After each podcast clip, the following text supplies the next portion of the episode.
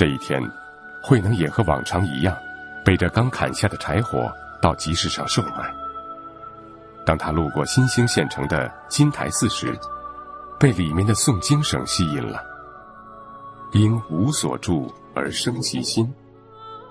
当慧能听到了这一句经文的时候，心中突然产生了特别的领悟。诵经的人告诉他，这部经叫做《金刚经》。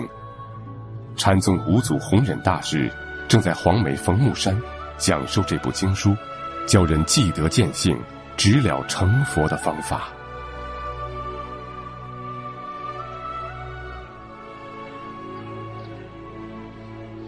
慧能内心深处有一种强烈的感觉，他决定去黄梅，亲耳聆听弘忍大师对《金刚经》的阐释。慧能是一个孝子，多年后，已经成为祖师的他，在一首《无相颂》中，把奉养双亲作为最重要的修行内容之一，加以强调。但在当时，他如果去黄梅求法，谁来奉养他年迈的母亲呢？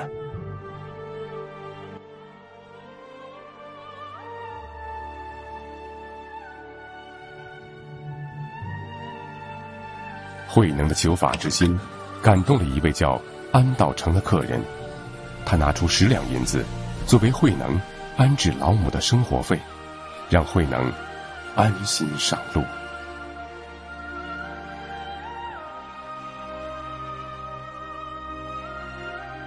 如今，新兴县还留有一块别母石，纪念慧能出家的这一段经历。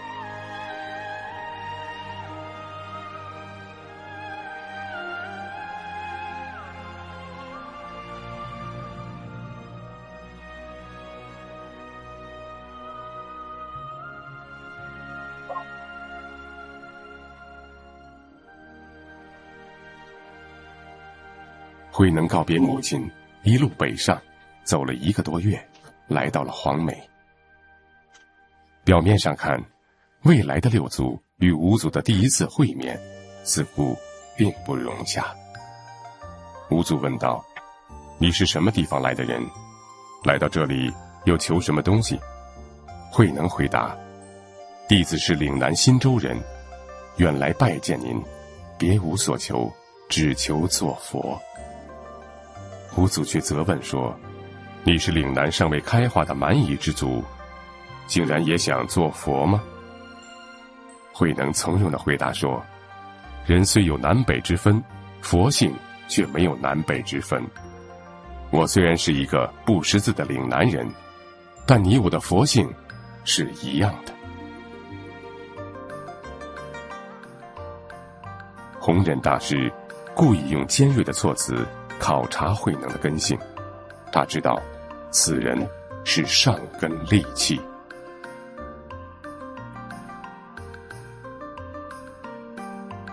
与五祖见面后，慧能被安排到寺里的堆房干杂活，这一干就是八个月。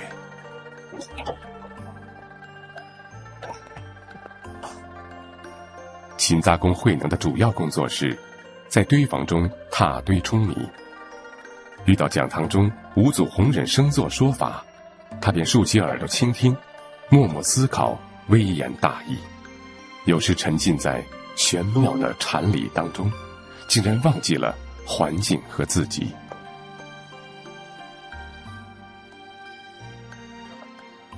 他干活也十分尽力，为了增加踏堆的力度，他在腰间系上石块。时间久了。因为总是一条腿用力，另一侧的髋关节被石头坠得脱了臼。弘忍大师曾到堆房看望慧能，并关心的问他：“我听说你的腰和腿受了伤，痛得很严重吗？”慧能却回答说：“不知有身，谁言之痛？”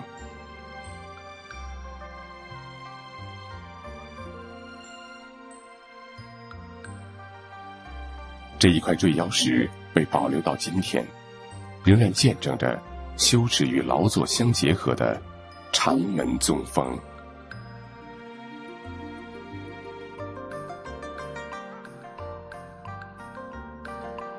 当时随五祖弘忍学法的弟子多达千人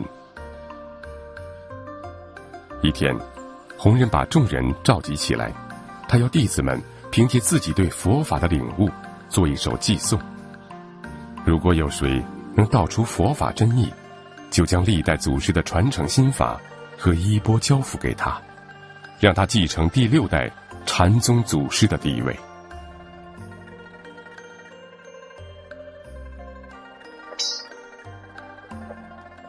在弘忍看来，世人应以超脱生死为人生大事。如果只求世间之福，是无法得到解脱的。而六祖之位，也一定要授予真正觉悟的弟子。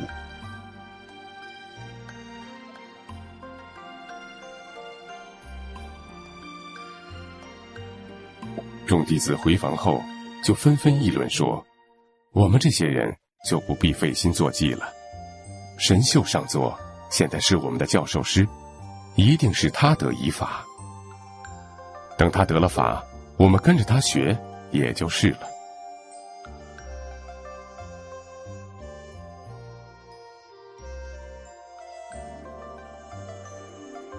神秀听到了众人的议论后，心想：大家都不做记，因为我是教授师。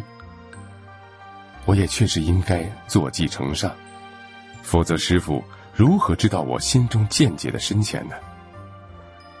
可是坐骑成心，就意味着要争夺祖师的名位，那与凡夫俗子争名夺利有什么区别呢？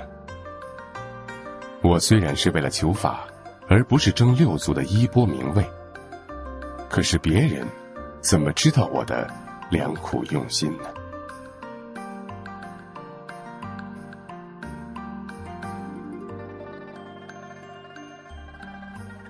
最后，神秀心想：我不如将寄送写到五祖堂前南廊下的墙壁上。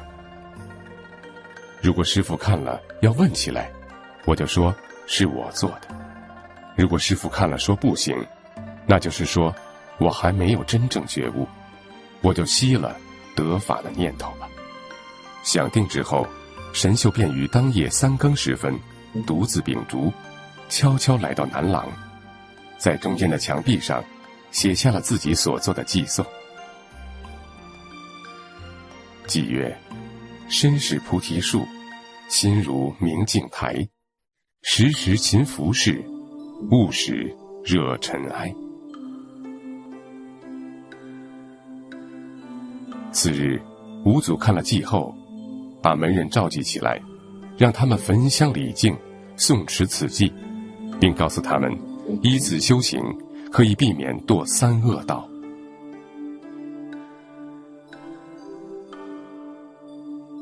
按照佛教的教义，一切生命死亡之后，将会在六道之中轮回。这六道分别是：天、阿修罗、人、畜生、恶鬼、地狱。其中，天、阿修罗、人为三善道，畜生、恶鬼。地狱为三恶道。五祖虽然认可说，依神秀的寄送修行，可以避免堕入三恶道，但佛教修行的最终目的，是要脱离六道轮回，获得解脱。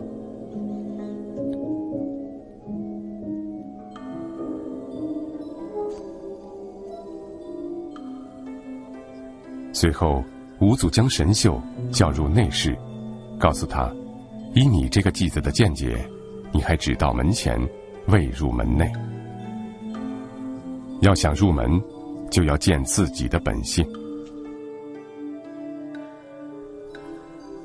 慧能此时依然在堆房里工作，寺里发生的这些事情，他全然不知，因为没有人认为一个最下层的勤杂工会有资格参与对衣钵的竞争。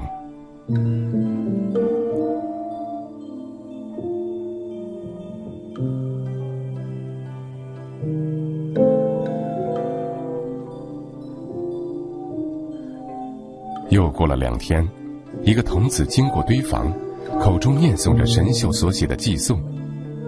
慧能一听之下，便觉得坐骑之人未见本性。待他从童子口中知道事情的经过后，便请童子带他去南廊观看。慧能在神秀的祭送前礼拜完毕，自作一记。由于不识字，他只好请人帮着写到西面的墙壁上。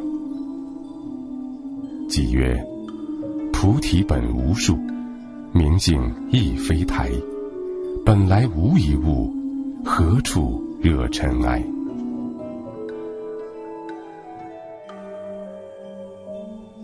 神秀的寄语，肯定自己身心的存在，认为要勤奋的修行，才能渐渐的达到不染尘埃的清净境界。慧能的寄语却认为，身心和万事万物，都是种种条件下的聚合，缘起缘灭，变化无常。只有人人都具备的佛性，才是唯一真实的存在。这种思想与南朝刘宋时竺道生提倡的顿悟成佛说相同，也与他自己初入东山拜见弘忍时提出的佛性不分南北贵贱的说法一致。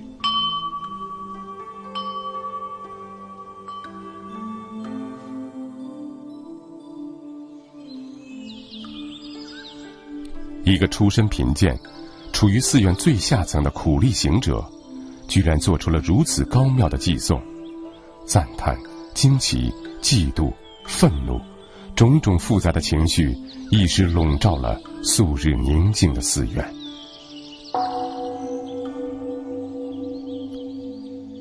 吴祖来到廊下，见到慧能的寄颂，知道他已经了悟了佛法大义。但看到众人的精怪，又担心会有人加害于他，便把寄送擦掉，说：“这个寄也没有见性。”实际上，吴祖已暗暗拿定主意，准备传授医法给慧能。禅宗的祖位不同于世俗的名位，出身、学识、财富、地位都与此无关。但胆识、智慧和对自信的觉悟，才是最重要的。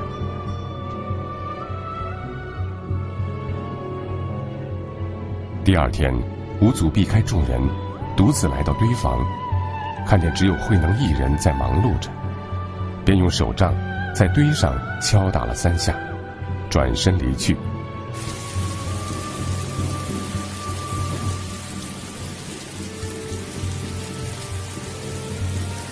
慧能心领神会，便于当夜三更时分，悄悄来到五祖的房内。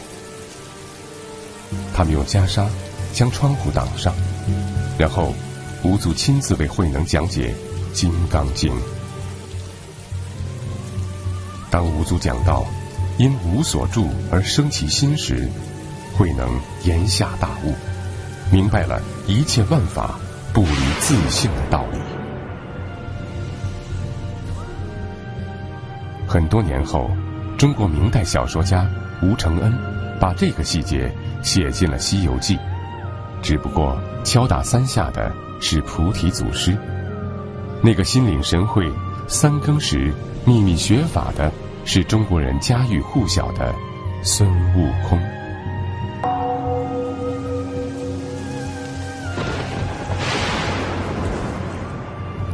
五祖传完了心法。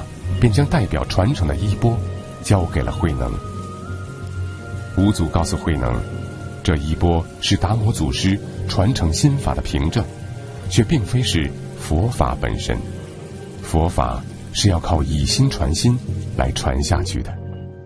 传授衣法一向很危险，往往会引发争端，因此传衣钵的形式到你为止，以后就不要再传了。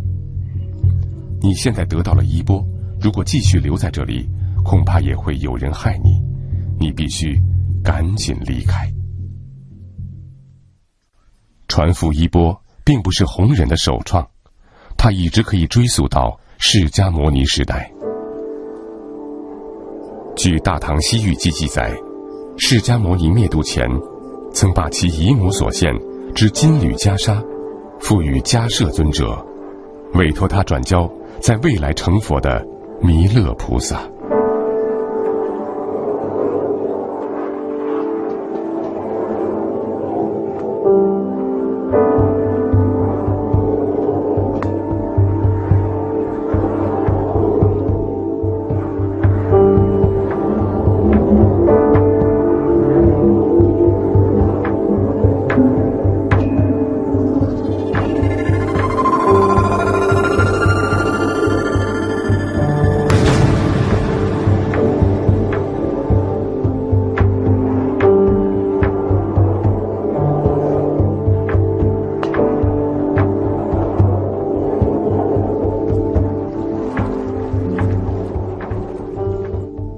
法传一，它标志着尚未出家的慧能已经得到了禅宗的心法和中土第六代祖师的地位。从此，中国人把最优秀的学生称作老师的衣钵传人。就这样，五祖一直将慧能送至到九江一边。当时的慧能并不知道。这是他最后一次礼拜自己的恩师，但慧能一定知道，他的传法之路不会一帆风顺，艰危困顿的岁月才刚刚开始。